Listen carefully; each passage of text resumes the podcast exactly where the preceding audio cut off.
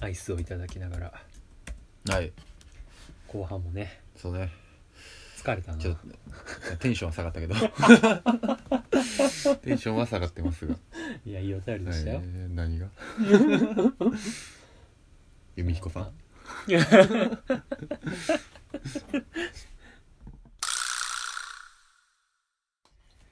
はいはい桜ネームアラスカシュガーさんおアラッシュ矢蓋さん陽一さんこんにちはこんにちはお二人は自分の名前を変えたいと思ったことはありますかむむ昨日外国人向け公民クラスでアメリカの市民権を取る手続きの過程でリーガルネームを変えられることを知りましたリーガルネームまあ本名ってことうじゃんうない、んもちろん変えなくてもいいしミドルネームを加えるだけでもいいそうですへえ名前を変えるとしたらミドルネームを加えるとしたらどんな名前がいいですか変えたくない場合は今までにあったいい名前を教えてくださいはあなるほとのどことでありがとうございまありがとうごすざいます名前ねまあどっかの回でも言ってるけど、うんまあ、僕は名前に愛着がないじゃあそうね、うんん、うんうんただ変えたいってなったらちょっとむずいなそうねいざねうんあでも俺変えたかったよあそう昔は陽一嫌いやったしねへえ中学生ぐらいまでかなもう読読み仮名がもう漢字がとかじゃなくてうんもうなんかやぼったと思ってたからああそうそう陽一ってって思っててずっと普通すぎるみたいないやおらんかったんよ陽一はうんうんでまあいやむしろなんかみんなの名前の方がかっこいいみたいな認識やったからそれこそ浩平もそうやうし、んへその友達とかでおったらな浩平、やったり、まあ、翼くんがおったりとえかああ翼くんはイケメンやろうななまあ別にそのさ名前がかっこいいからかっこよくなれるわけではまあなまあまあいねけど、ねそれは分かっとるけどただなんかそれを切に思うようになったんが、うん多分なんかのねまあそれこそ名前の由来系の授業やったと思うんやけど、うん小学校の時のうん「まあ、陽一の由来なんですか?」みたいな、うんうんうんでまあなんか、まあ、軽く言うたかも今までも言うたかもしれんけど、まあ、うん太陽のように明るく、うんまあ、一番明るい子になってくれみたいな、うん願い込められとるみたいなことを親が言う、おしょうもないと思って 何やそれと思ってんけど、なんかああそういえばみたいなで親が言うたんが迷った候補があるっつってうんどっちかやったみたいな陽一はうん陽一かもう一個いあの候補があってうんそれ修介やってんやんかほうな漢字は漢字は忘れたっていうか多分あんまり漢字までは考えてなかったかあなら、るほどねよん音重視みたいな、うんうんで陽一か修介が良かったみたいなほうにするつもりやったけど、うんうん陽一になったみたいなほで、まあ、幼少期というか、まあ、小学生の時絶対修介の方がええやんっつってうへえかっこええ何修介ってって思っててほうななんで修なんで修介せなかったみたいなの聞いたら子供ながらにねそうそうそうこの前聞いたらなんかそのちっちゃい頃まあその、三ちっちゃい幼少期の時3歳とかやったり4歳5歳言葉覚えたてぐらいの時に、うん自分の名前を呼びやすい方がいいかなと私は思ったみたいな親があああの発音が発音しやすそうな、うんでまあ俊介ってまあちょっと言いにくいんちゃうかなみたいなへえ思ったらしくってでなんか、まあ、まだ陽一やったらまあ陽ちゃんやったりとかうんうんう陽んくんやったりいけるしで修なんか修介ってなんか作業が割とうんまじ多いうん言葉やからなんかそれって子供ながらに呼びにくいんちゃうかなと思って結な局るほどね陽一にしたわみたいな話になって、うん大人だったら言えるやんそんな34年の話をすなと思って。うん付き合いは一緒やろって子供の中に思って、でもうめちゃくちゃふてくされてたっていうのえ逆にどっからそれ払拭されたのははまあそれまでやっぱそのちょくちょく言うてるけど名字にあじゃああだ名に縁遠いうん人生やったわけで俺自体はう、んでずっと名字で呼ばれとって、うんなんか高校入ったら割とその陽一陽一で呼ばれるようになったうり、んで大学入ってからも陽一陽一の方、うんまあまあ前まあ先輩やったらあ後輩やったらまあ割とあれやったけど名字呼びとかうん先輩もまああれやったけどなんか割と身近な人は名字あえっと陽一呼びをしてくれるようになって、あ呼びやすいんかな実際みたいな、ででまあなんか割とそのいざそっちで呼ばれるとしっくりくるなっていうのがなるほどあってなんか今までその下の名前が自分の身近じゃなかったうんところが大きかったからなんかいざ呼ばれると愛着って湧くなみたいなところかなるらほどあんまり嫌じゃなくなったっていうのはあるかもじゃあまあこれの質問に即して答えるなら修介になりたかった、まあそうはね昔は俊介になりたかったかな漢字何当てたいしまああれやろね秀でるヒーデルひヒーデルに助「ける助ける」はちょっとあれやな解除の解あーそれかっこいい よねあの形かっこいいよなうんいや上向き矢印みたいな、うん書道でも書きやすそそううそやなうあれかっこいいあれはでも憧れたスなるケ、ほどねあのスケは憧れたね会場に秀でる男にな会り社たにかっいるたと男そうそ うそう一級介護士やなそうやななるほど教授かけやしないやもう俺の場合はさ、うんもう名字変えたいうーんもうな向こう入りしたいいやあだ名がもう100%やぶ系やねんまあやぶに引っ張られるよなやぶやぶちゃんうんやぶくんやぶんぶんやぶんぶんとかそんなんばっかりでもほんまに下の名前で呼ぶのはもう親族だけうんで下の名前で例えば何こうちゃんととかも,、もうほんまに近所のおばちゃんとかああいとこっぽいなこうちゃんって呼ぶのそうそうそうそうそうだからもうほんまにな身近な友人とかで呼ばれまあ付き合った人とかはあったけど、うんああ浩平君とかう、んうんけどもうもはや違和感あんねん俺が下の名前で呼ばれることそにっちで呼ばれる方がうん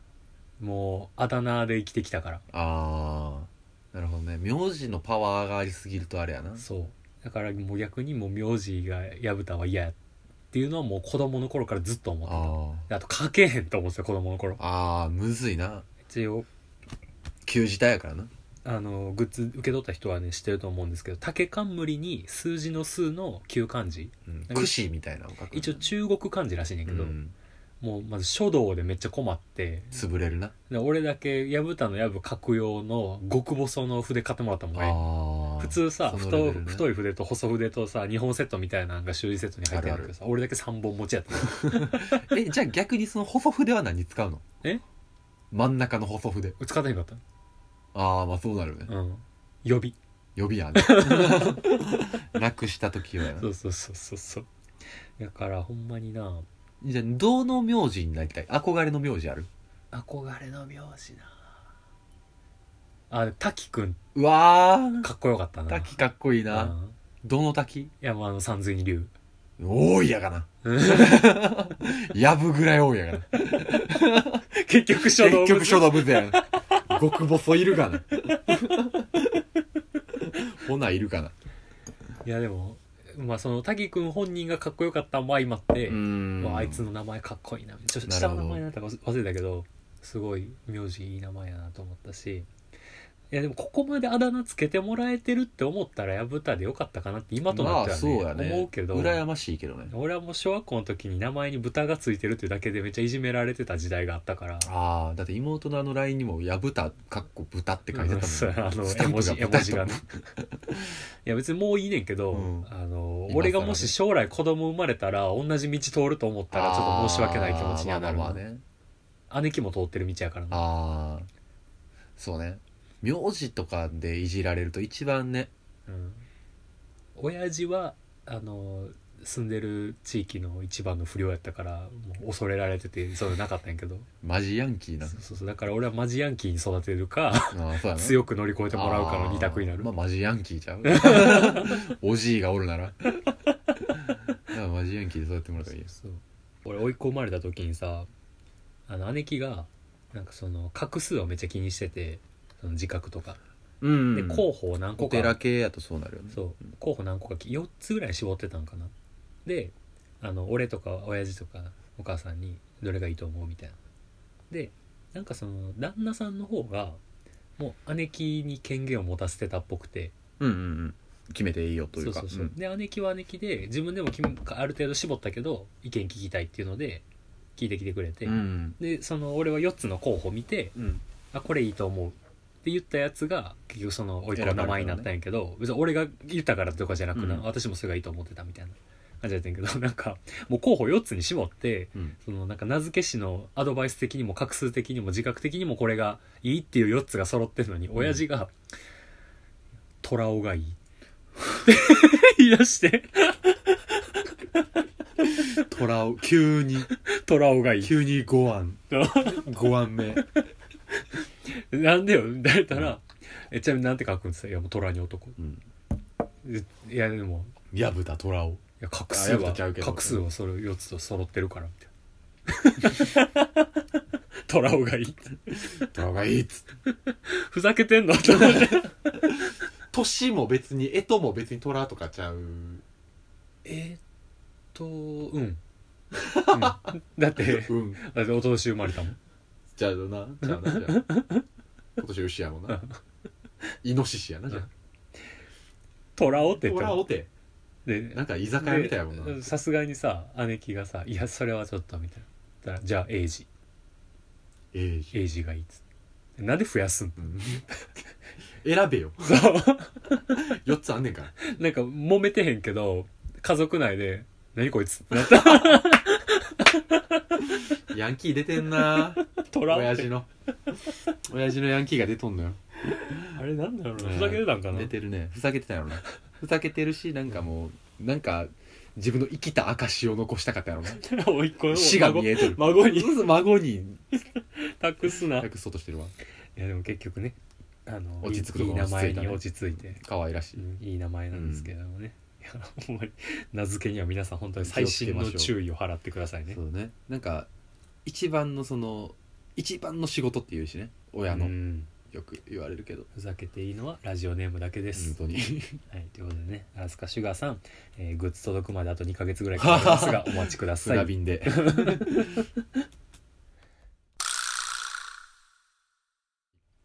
続きまして、はい桜ネームサドルブロッコリーさんおいサドビこの前会ってきましたーよお前あそうやそうやあってきてるなあそうし喋ってなかったけど、うんゴールデンウィークにねお仕置き三輪車さんとサドルブロッコリーさんにグッズを渡しにうん大阪まで行ってでまさかのね心の砂地の寺田君 が合流する合って流いすうるまあ、ちょっと数時間しか一緒にいれなハかったプんですニけどング的なにね、うんいや面白かったですよいいかやなそれ はなかなかメンツがいい一個おもろかったんがあのグッズを渡す分とまあ寺田君も会うってなってたから、うんあのまあ、タオルとかあげようと思ってあー余ってるグッズをいろいろ持ってっててでライターも持ってててああはいで水色のねそう「ありんたろう吸うやんな」っつって「これライター渡しといてよ」って言ったら「あの僕タバコ吸わないんですけどあのお香炊くんすよ」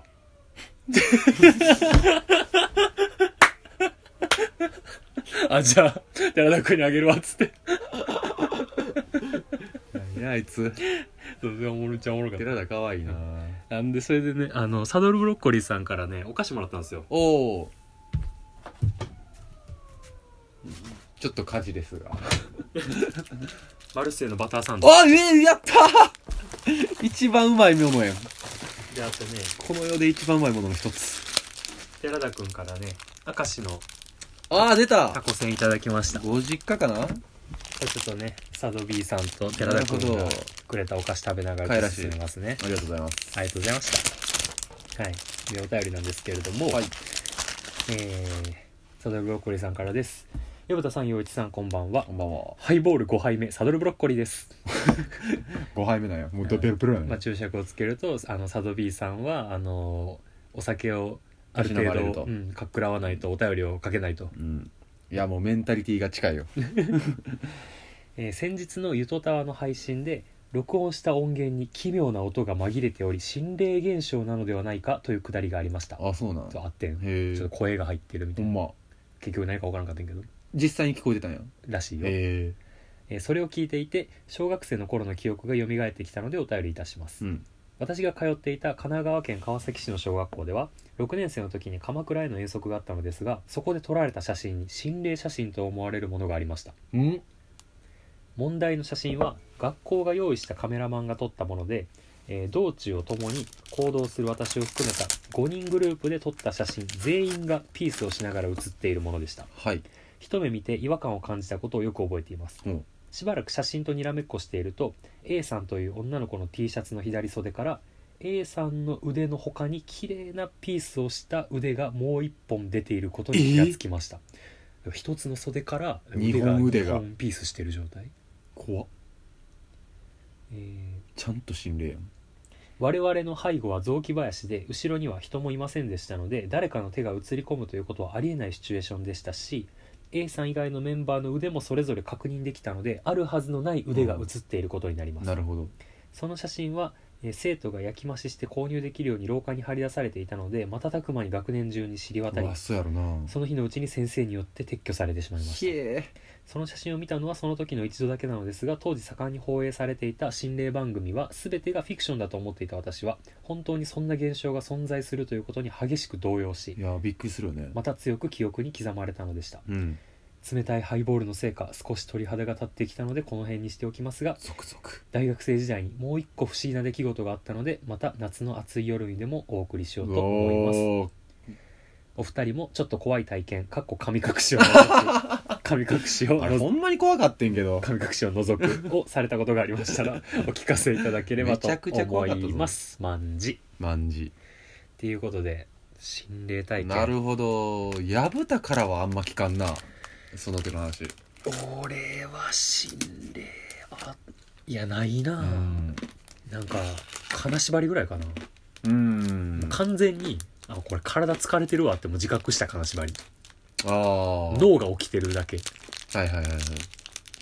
あじゃあ別に怖いものを見たとかでもないんやうんあこれが金縛りってやつねってちょっと興奮したぐらいなんならああいわゆるみたいなそうそうそうそう、んぐらいしかないな心霊系はなるほどね佐渡 B さん馬田さんといただきますうんうまっいやこれはねもう有名というかもう外れなしのバターさんですね、余地あるよなまあ俺はね 俺自体が霊感持ちってわけじゃ全然ないんですけどねはいどっちかっていうとまあなんか僕はそのゆえんあってうん割と徳島、うん四国の徳島ね、うん徳島県によくあの遊びに行ったりすることがまあ、うんコロナになってからあんまり行けてないですけれども、うんまあちょくちょくあってっていうのもまああの大学時代からの親友が、うんまあ、徳島出身でで大学卒業後はまあ徳島に帰っちゃったっていうのもあって、うんまあ、引き続き遊ぼうっていうのがあって、まあ、こちらも、えーとまあ、京都にいる身ですけれども、まあ、夏休みやったりとかまとまった休みのタイミングでは、まあ、そちらの家に遊びに行ってみたいなのを、まあ、よくしてたんですね。 あのジングルに声入ってる子ですねあ女の子これはあの認識してる方の声です 入っちゃったとかじゃないやつね陽一の友達の声が入ってるジングうルん1年間説明せずに使い, 、使い 続けるっていう 女の子の声でね入ってるんですけども、でまあなんか僕とあともう一人男の子と、うんその、えー、とジングル声入ってる女の子うんが徳島出身の子なんですけど、うんその3人がまあ仲良しグループでうんで定期的に遊んでると、うんでまあある時の夏ねえっ、とあれはえっ、と阿波踊りですねうん阿波、踊りのシーズンにまあ遊びに行ったんですようんでそのもう一人の男の子がかなりなかなか霊感持ちの子うんもともとの子でなんか家で火の玉見たりとかしてる感じのうんそうそうなんか実家で火の玉見たりとか京都で下宿してる時に金縛りにあってパッてなんか横見たら後ろ向きのお坊さんがなんか念仏唱えてるみたいなのが見えてもうてええもうまんまもうそれを見続けるしかないみたいな坊さんだけは例になんないよなそう無念なり言うて多分焼き討ちとかかもねもしかしたら京都からでまあ割とそういう経験をしてきてる子ででまあその時もお酒飲みながらお盆やっていうタイミングもあったから、うんあのー怪談話をつまみにほんまに飲んでたんですよはいはいはいはい今までどんな怖い経験したことあるかみたいな、うんうんでまあなんかいろいろ話聞いたりとかまた聞きした話を喋ったりとか、うんでまあうわ怖ーみたいな言いながらずっと飲んどって、うんで、まあ、タクシー乗りながらバーって帰ってあのそのごじ女の子のご実家まで帰って、うんその日は泊めてもらうっていう形になって、うんであのーまあ翌朝普通に起きましてでまあ僕らその日は朝早うからまあちょっと出て、うんでまあカーフェリーに乗ってはいはいはいで、えっと、本州まで帰ってお互いバイバイするっていうよううんな感じの工程やったんで、まあ、ちょっと朝あ6時か7時ぐらいからもううんうん身支度始めてバタバタしながらでほんならなんかお母さんやったりとかその女の子も起きてきててでなんか朝ごはん軽く作ってくれたりしながうら「んうんああありがとうございます」とか言いながら食べながら用意してでバタバタバーって出て行ってうんほなまた遊ぼうねって言って車でバーって出て行ったっうんていうような感じだったんですけれども、だからその時にまあ2人で車乗りながら喋っていや楽しかったなーみたいな、でまあなんかいやみんなめっちゃ家族の人らも優しかったの初めて会ったけどみたいなのを言うてて、ああそうやんねめっちゃやっぱ俺のことも知ってくれてたもんなみたいなぐらいの話をしてたらなんかあのやなんなんか途中で帰ってきてたお父さんとかもなんかすごいなんかえらい礼儀正しい挨拶してくれはってみたいなのをその男の子が言うて「うんお父さん?」って言ってうんでなんか僕その女の子の家に泊まる時に割とあのやり取りをしてたんですけれども、なんかいついつ泊めてもらっていいみたいなやり取りの最中に、うんなんかあこの日やったらあのお父さんはなんかあのどっかあの寄り合いに出てるその、うんなんやろ阿波踊りのその連っていううん踊り手のなんか組合みたいなのがあるんですけど、うんその連の寄り合い出てるで弟もいるんですけど、うん弟はなんかあの彼女に泊まってるし、うんなんかその日なんか家族も少ないタイミングやかからやから止めれる止めれると、うんでああじゃあその日にしようっていう話し合いのもと止め止まってたんで男の人多分その日家おらんかったなって思ってうん「お父さん帰ってきてた?」みたいなの言ったら「いやなんか朝方バタバタ用事してる時になんかあのランニングシャツの人がパーって玄関から入ってきはって2階に上がっていって、うんでパッて目合った時に会釈されたみたいなその男の子が言うんで、うんあ、そうなん帰ってきたんみたいなの言うて、一応まあなんか、今日はありがとうみたいな、お礼のメールを、お礼の LINE を送るついでに、お父さんとかは今日帰、なんか今朝方帰ってきてたっぽかったけど、なんかうるさなかったかなみたいなのを連絡したら、いや、お父さんまだ帰ってきてない。ほう、うん誰ってなって、ういんや帰ってきてないよみたいな。ど、え、なんか、どんな、どんな人何歳ぐらいみたいなのうんその見た男の子に言うたら「いや多分俺らよりは全然上やとは思うんやけど、んでも確かにお父さんというにはまあ若かったな」みたいな、うん30代半ばうんだったらお父さんちゃうかえお兄さんお兄さんおらんなみたいな話を2人でしとったら、うんポンってその女の子から LINE で写真が送られてきてうんこの人切ってきたんが白黒写真やったの、ほでまあなんかその運転してる友達に「ちょこの子?」みたいな「この人?」みたいな見せたら「ああこの人この人」ううんでランニングシャツ着てたうんで「あこの人っぽい」って言ったら「おじいちゃんやうん死んだ」 ゾゾってなって ああのおじいさんなんかそのまあその女の子は顔も知らんというか多分あもう結構そうそう早く亡くなってた方でほんまにその頃の写真ぐらいしかないやつなんやけど、うんその人がもう完全にお盆に帰ってきてるっていう現場にその男の子が遭遇して、あの、二人で一回コンビニ寄って一緒におしっこしたっていう、いやあんねやなあんねやなぁと思って、すごいな見てるやんと。めちゃめちゃ見てるし、会釈してるやんっつって。すごいなそれそう。で、まあ、僕らは割と怖かったけど、女の子はなんか、羨ましがってた。まあ、むしろおじいちゃんに会えたなんて、みたいなあ。ーじゃけど、いや、まあ、そうやけど、みたいな。は一個ありまし たね。すごいなその友達一番お盆というイベントにすごいなんか実感持てるやんな、モテるねそうやなちゃんと帰ってきてはったんやな、そうそうそういうのもあったからでそれがほんま23年前の話やったから、うんすごいなと思ってっていうのはないなまあちょこちょこそういうのありますねでもなんか、うんまたいい話やんなまあまあね怖いけどおじいちゃんなんやっていうなんかちょっと嬉しくなるよな多分誰でもないが一番怖いから ないやちゃうもしかしてこの人で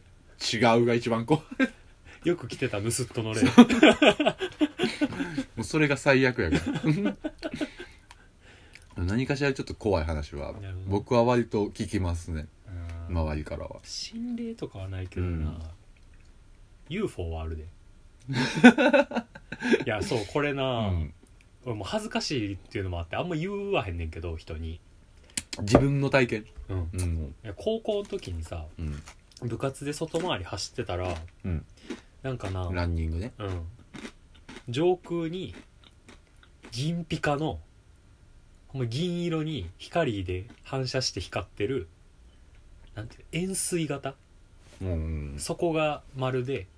てっぺんが尖っていってはいはいるはいドリルみたいな形のやつがうんうんそのドリルの頂点を軸にくるくる回ってるうんうんおー UFO っていうものが浮いてるうん、だいぶ上にああで俺は最初こ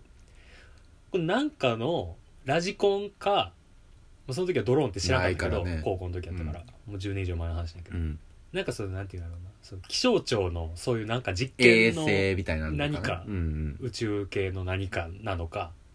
分からんけどそういうものなのかなと思ってて、まあ UFO とはいきなりは思わんわな、うんうん、でもずっとあんねんそれ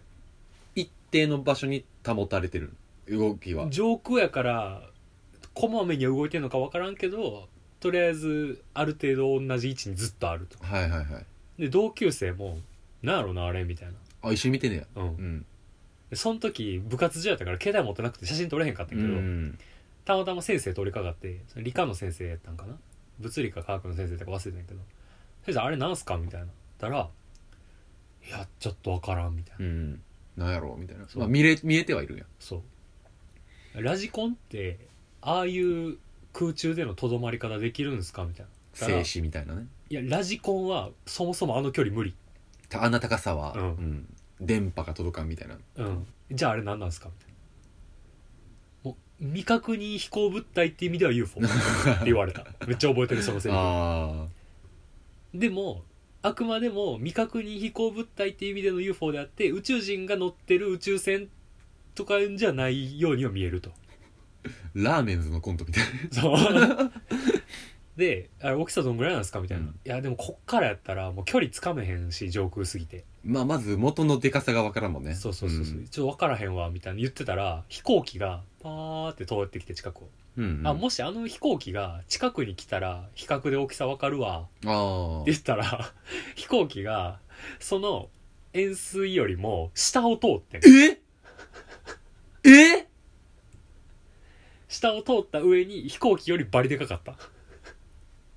えでえってなって、うんめっちゃでかくないですかあれみたいなもう俺でもわかるけど確実にラジコンじゃないとうんうんあの飛行機がラジコンじゃないのとかぐ言っらいてのももうなんかいやもうそそんな冗談通じひんみたいなうん空気になってて、怖怖怖みたいなでえみたいなでなんかもうとりあえず怖いけど次の日もう結局それもうもうなかったことに見にかったことにしようみたいな空気になって解散解散みたいな先生に言われ てもう数名は見てるんで生徒数名は、ああまだ先生も見てるもんねうん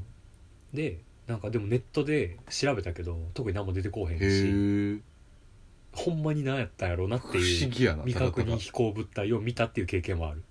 それが宇宙船とかさ宇宙人が乗ってるものとかかは分からんけど遭遇もしてないしねとりあえずその理科の先生曰くあの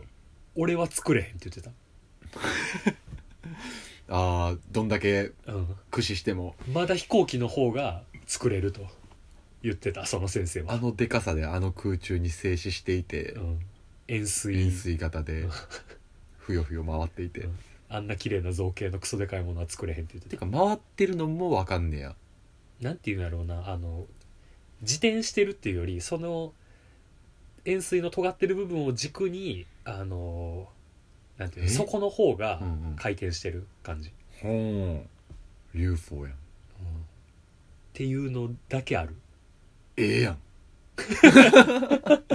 ええやんかそれめっちゃゾクッとしたそれいいなうんいやほんまにな俺いまだに調べんねんか結構、あーあのあれは何やったんやって、いやでもどうなんやろうな宇宙人ってなんならさいる方がなんていうんだろまあ、確率は高いらうしいようんね、いやっていうより俺は宇宙科学のことは全く分からんけどさうんいや人類が地球上でさ水と酸素があるだけでこんなに栄えるんやったらさ他の宇宙にもそれより発展してるところがあってもまあおかしくはないよねとは思うまあ逆に言えば水と酸素が一つの星にあるっていう確率がだいぶすごいからなう、んだって銀河系とは限らへんからな、うんそうね宇宙宇宙も、うんうん宇宙もいろんな説があるからなうん逆にさ、うん他の星から来た人が地球見つけたらどう思うやろうななんか大体俺らの発想ってさ、うん宇宙人の方がめっちゃ進展してるイメージあるやんん宇宙人の方が科学技術進歩してるあ生命体のイメージあるやんめっちゃ、うんでそれを侵略しに来るみたいな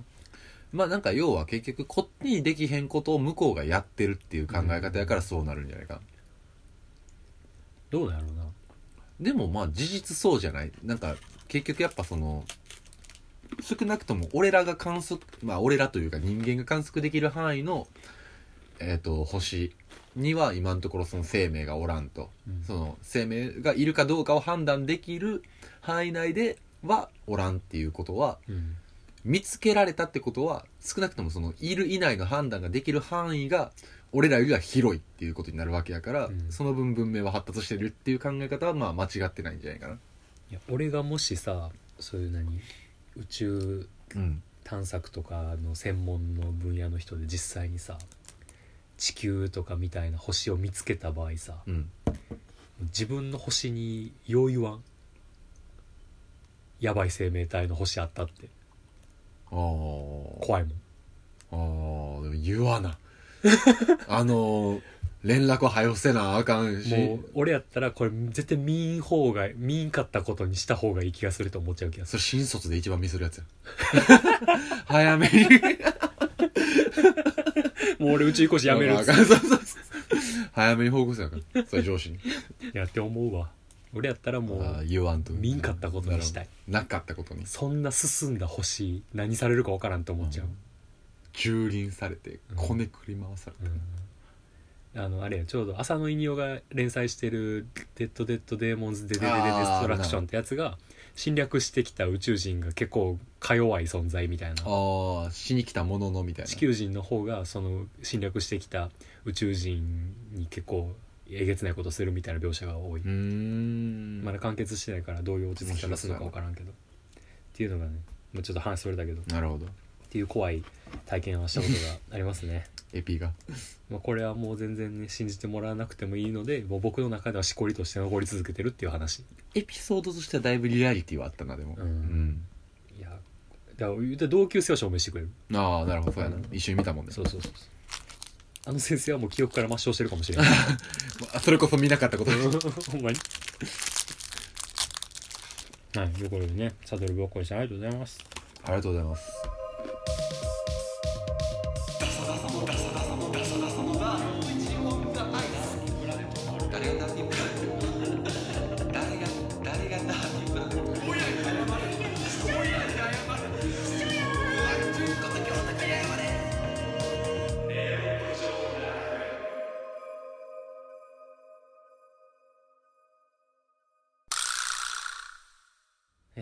はい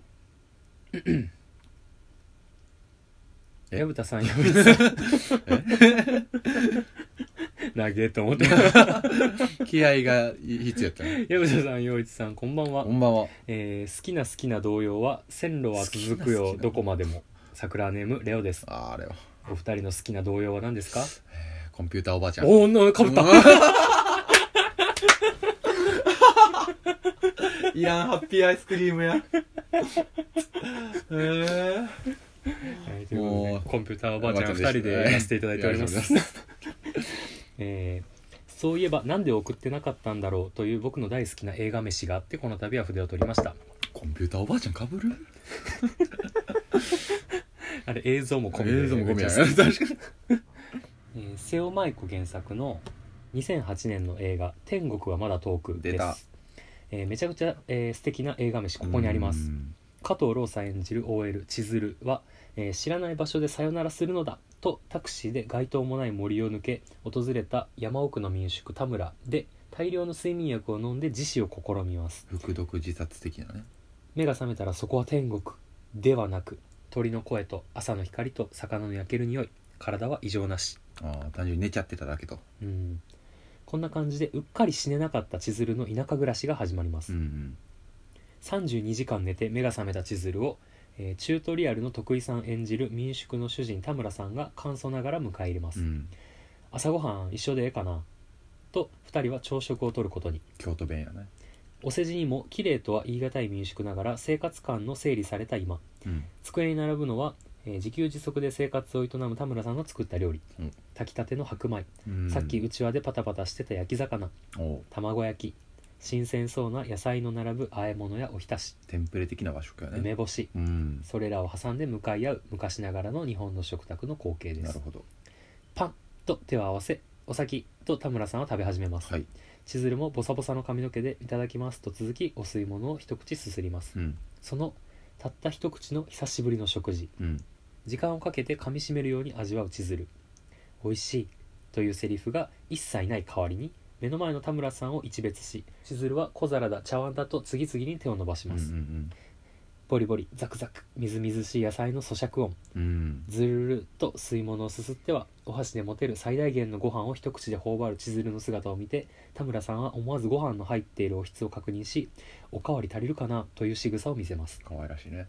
食事を終えた後奥の暗い台所で洗い物をする田村さんはい対して客である千鶴は「ふう」と一息ついて休憩します、うんその後ろに映る緑、うん開けた襖から縁側を挟んでわずかながら覗く木々のそれでも確かに青々と茂る広さを感じさせる美しい緑だいぶ自然豊かな感じの朝の光が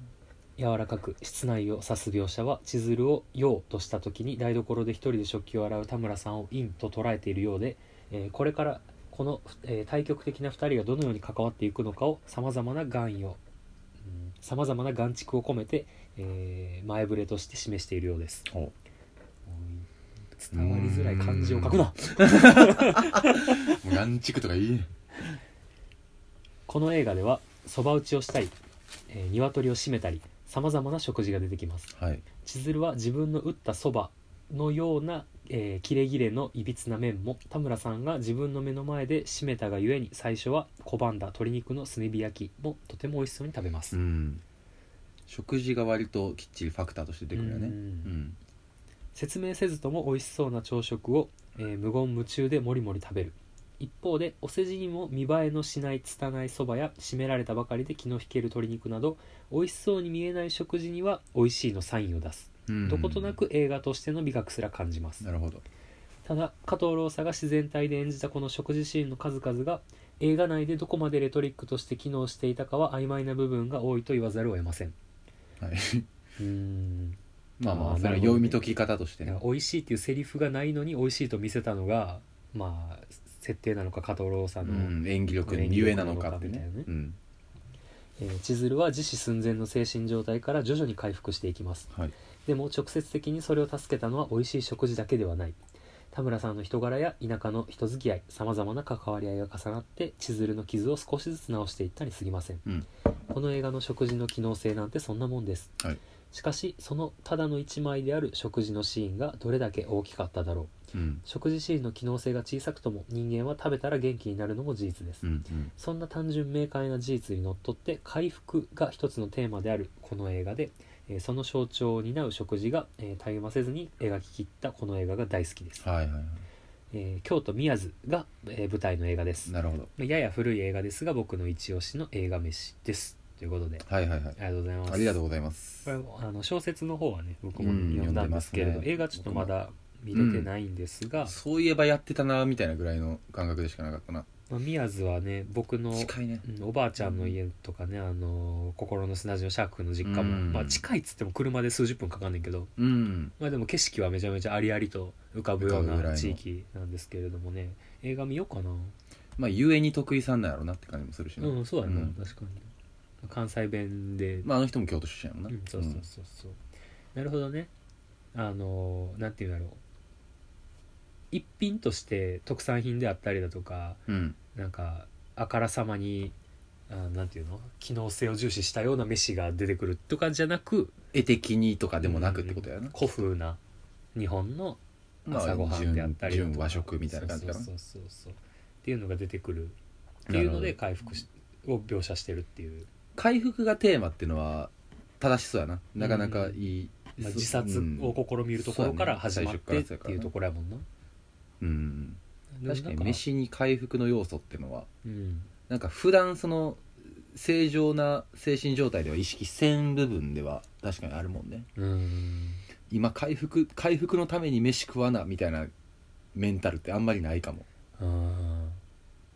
でもなんか自殺とまでは言わんくてもさ、うんもうほんまに落ちた時にさ、はいはい誰かに出してもらったご飯をめっちゃうまく感じんやろうなああそうねそういう時って自炊じゃないかもねうんあー確かに店でもなくなあまあ、そうやあ、ね場合によっては店でもいいかもしれんけど、うん深夜食堂的なうんうんうんでも多分マクドじゃないんやろな 少なくともそんな気はするよなさっきまで自殺試みようとしてたやつビがッグマック食われへんと思う、うんポテトえあエ L ルで でいややんあのクーポン780番でとか言うてられへんからまあそれこそさあの深夜食堂とかもさああそうあだなの自殺はあったんかななんかあれもう10年ぐらいやってるからさ、うんちょっと覚えてないけどわさからんあれも結構人間ドラマまあ人々の日々の営みに寄り添う食事のっていうような感じがするよねまあ思い出のご飯みたいなのを再現してくださいっていうのは多いけどな、うーんなるほどねあの小林薫に作ってくださいとおはいはいは願いはいいするやつでお母さんが昔作ってくれたみたいなとかちょっとナイトスクープ的やよなあ確かに、うんなんかそういう意味でもあの回復というかうん元気になるためのご飯みたいなのはなるほどいっぱい出てくるなっていうのはね共通してるかなってちょっと思いますけどね、だから元気出さななって思う時にうん、何が食い何を食うかみたいなことかなそれで言うとあー何食いたい、ああでも案外うんやっぱ多分その今の話じゃないけれども、うん結構簡素な飯やと思うねうんそのわかる手間がかからんものいや俺もこのお便り来た時に自分で考えた、俺は卵かけご飯かな俺お母さんの作った豚汁お母さんやかな お母さんが作っとるかなあいや まあまあねいやうん多分な、全く同じ味でも自分が作ったのを飲むより多分お母さん作ったのを出されて飲む方が元気になるなってちょっと思った、ああまあまあまあそうね人が作ったって意味ではそうかもねうんか変えるべき味みたいな感じなんかもなそれはある意味うんただ自分で機嫌取ろうと思ったら多分卵かけご飯になるかも俺はあほんうまに、んいやもうなんか実家があるかもなその一旦食い食いに行くためだけ に、もう完全に宮津行くテンションで うんあでもまあそのメンタルもわかるわうんよっぽど仕事しんどとかだったら実家帰るとかあるかもうねんうんでもその質素な方にっていうのはめっちゃわかるわ、そうやね何も別にチキン骨付きチキンが食いてえとかそうはならんもんね寿司が食いてえとかそういうわけじゃないもんねボールに一杯のポテトササララダダも違う、ね、がポテイトサラダじゃないもん、 まあ、ポテサラは質素よりやけ どねだからだからそのそうそうそういう時こそ寿司とかより豚汁やと思うねうん意味的には、うん野菜とかなんかそう具が質素な具がいっぱい入ってるみたいなのに感じるかも俺はそうかもね確かにうんなるほどねし質素ながら自分で手間に感じてやらへんうんうんかなみたういんなそれをやってもろてるうそうやなまあ確かにやってもろてる感も一個あるかもね、ん、うんこれ自分でやると面倒くさいんやけどその一個面倒くさい工程を俺のためにやってくれてんねやっていう真相での理解っていうのは一個あるかもしれへんね、やし例えばこの映画やったらさもう疲れ果てたうん、 OL やんか、うんっうんていうのが食事の一食一食にこんだけ手をあの手の込んだまあ締めたりとかもしてるわけやしなそばも売ってとかやなそうそうそうそうそうっていうところに一個何か感じるものがあるみたいなのはそうね食べて思う思うかもね表情に出るみたういなのんがあんねやろうな、そうやな、まあ、それはだいぶ理解はしやすいよやし食べるってな生きるための作業やからなうんうんそうね死のうとしたところから反対側に歩き出してるってういうん映画なんやろな、そうだねまあだからその死にたなるほどの絶望の時はまあ喉も通らんとかはまああるとは思うけれどもじゃあそう思ったらさうんこの映画うまいなって思ったのはさ、32時間睡眠薬で寝てしまったっていうのはさ死のうと思ってても多分めっちゃ腹減ってる状態っていうところから始めてるのがうまいよな確かにそうやなそっ例えかばらう首吊りをしようとしてミスったとかやったら多分この描写にはいかへんと思う、ん確かにね睡眠薬ってういう、んまあ、まず睡眠薬を選んだ時点で性のすがりも感じるしななんとなうく、ん、やしなあのこれも起きた瞬間にもう死のうという意識なくなってる状態みたいな感じうやんんそうやなとにかく腹が減ったそうそうそうそうになるもんねでうまい書き出しやなって思った、俺は読んだ時にだからまあ一回ほんまに死にたなったら睡眠薬なんやろなで死んでまうかもしれんけどなまあね死んでまうかもしれんけど失敗した時の生きようのかあれは強いかもね、その首吊りよりマシかもなんかいろいろ まあまあま推奨はできませんけどね決してまあちょっとみんなで見てみましょうこの映画、失恋した人らうん、あの実は奈良吉もね、ラジオでこれの話してまして一回ああ天国は全本くの方でうん話してたんですけどねちょっと何回ぐらいか忘れたけどそうそうそそっうかそっか好きそうやなでもうんまあいい映画なんでしょう、うん僕も見てみたいと思いそまうす、ねはいということでねレオくん長え投げは 投げあのだいぶ削れたやろ遂行はしようぜえーということでねいつもお便りありがとうございます、最近なほ久しぶりに曲作りましてう曲うん、うんあのまあ僕が再三好きだと公言してるあの三つ目というバンドああうんが、三つ目のねうん、あの去年の夏ぐらいにね「トニックラブ」っていうシングルをあ出したんですけどあーうんあのボーカルの川辺さんがうんあのリミックスを勉強したいってうんうん言い出して、あなんか企画みたいなのやってそたようなそうそううそうそれで、あのトニックラブのパラデータ、うんまあ、要はあのボーカルだけのデータこうギターのデータバラにベーなっスてのるやつねデータ、うんドラムのデータシンセのデータみたいなバラバラの音源をもうそれぞれあの自由にダウンロードできるようにへえ配布しますとそうなんやそうもう普通に公開するとあそうなんやうん、でしかもあの、まあ、それを公開してあのもう皆さん思い思いリミックスして送ってくださいとへえすげえそうで5月の14日にあのスペースシャワーの YouTube ライブだから幼稚側のパンピーのうん出たやつガッパーのやつねと同じような感じで、あのリミックス勉強会っていう配信をしますとへえすげえで面白そう講師講師として西方と豆腐ビーツとスタッツを迎えて、うわーすごいなリミックスについてあの勉強するっていう配信をしますとであのもうとりあえず送ってくださったそのリミックス音源をもしかしたら流すかもしれませんおおあそれ用のやつを作ったとそうそうそうそおーうで、まあ、久しぶりにリミックスやるかと思うって、んほんまにあのゆとたわのワナチルのリミックス以あーや来ってたね曲作ってなかったからあの、まあ、正直グッズの作業とかもあったけど久々にやるかと思ってちょっとねリミックスを作ったんですよ、うんであの太っ腹なんがあのサンクラと YouTube にアップロードしてダウンロード可能にしてくださいみたいな感じやって送ってくれっていうよりかはうんで俺もあのサンクラにアップロードしてはいはいであのちょっと俺の個人のサンクラに載せてほ他の人に他の曲聞かれるの恥ずかしかったからあのネオ五条楽園の方のアカウントのサンクラに載せたんやけどあーでもうタイトルもめんどくさかったから娯楽リミックスにしあてーであの皆さんがお使いのあの SNS とかあの配信プラットフォームに掲載していただいて構いませんって書いてあってほんあのだからふほんま権利フリーああそのリミックス音源もうん全然乗っけろと、そうんだからここで流せるへえすげえそ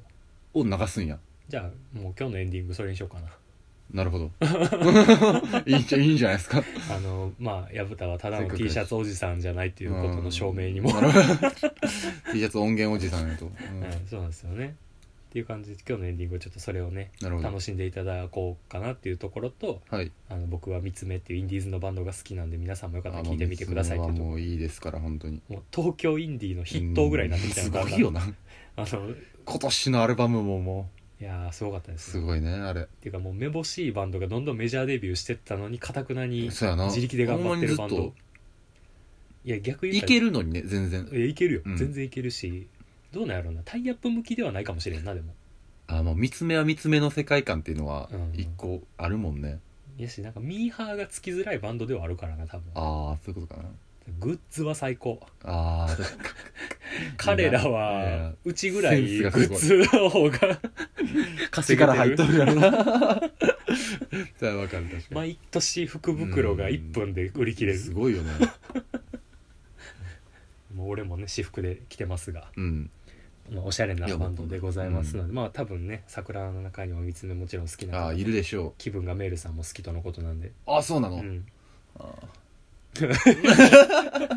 ああしか出てこんかったまあおすすめのバンドなんで、はいねまああの聞きましょう皆さんそうなんですよサンクラの方もよかったら聞いてみていくやだ普さい通に原曲も素晴らしいのでねトニークラブはもうそうなんですよ、うんはいということでねえー、全ての宛先は はい。 ネオドット五条ドットパライソアットマークえジー、怖い gmail.com 五条の五は五代明の五。何気に初めてむせたかもしれないそうです恐ろしいね。えーということでねあー最後はねこの曲でお別れしたいと思います、え3つ目で「トニックラブ娯楽リミックス」